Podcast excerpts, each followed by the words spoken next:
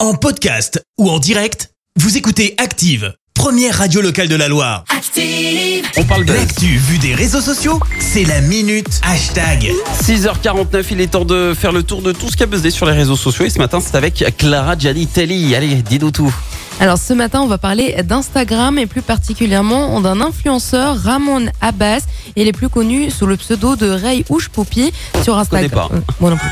Et, euh, sur Instagram, il comptait plus de 2 millions d'abonnés. Alors tu dois sûrement te demander pourquoi je vais parler de ce brave homme. Oui, pourquoi Eh bien, figure-toi que ce charmant jeune homme a été condamné à 11 ans de prison pour avoir blanchi 300 millions de dollars. Ah, Pardon. Il est décrit par le FBI comme l'un des blanchisseurs d'argent les plus euh, prolifiques au monde. Oh là là. L'influenceur nigérian s'est servi de ses euh, réseaux sociaux pour gagner en notoriété et se vanter de l'immense richesse qu'il a acquise en menant des escroqueries, des oracages de banques en ligne et d'autres fraudes qui ont ruiné financièrement des dizaines de victimes. Il a même fourni une aide au régime nord-coréen. Rien que ça. Maman. Le journal anglais euh, The Guardian a révélé qu'en 2019, Ramon Abbas a aidé à blanchir 14,7 millions de dollars volés par des pirates nord-coréens dans une banque à Malte, faisant transiter l'argent par des banques en Roumanie et en Bulgarie. Aujourd'hui, euh, son compte Instagram n'existe plus et il sera expulsé vers le Nigeria après avoir purgé sa peine. Ça, c'est incroyable. Tu vois, c'est c'est là où c'est c'est le côté un peu euh, néfaste des réseaux sociaux qui,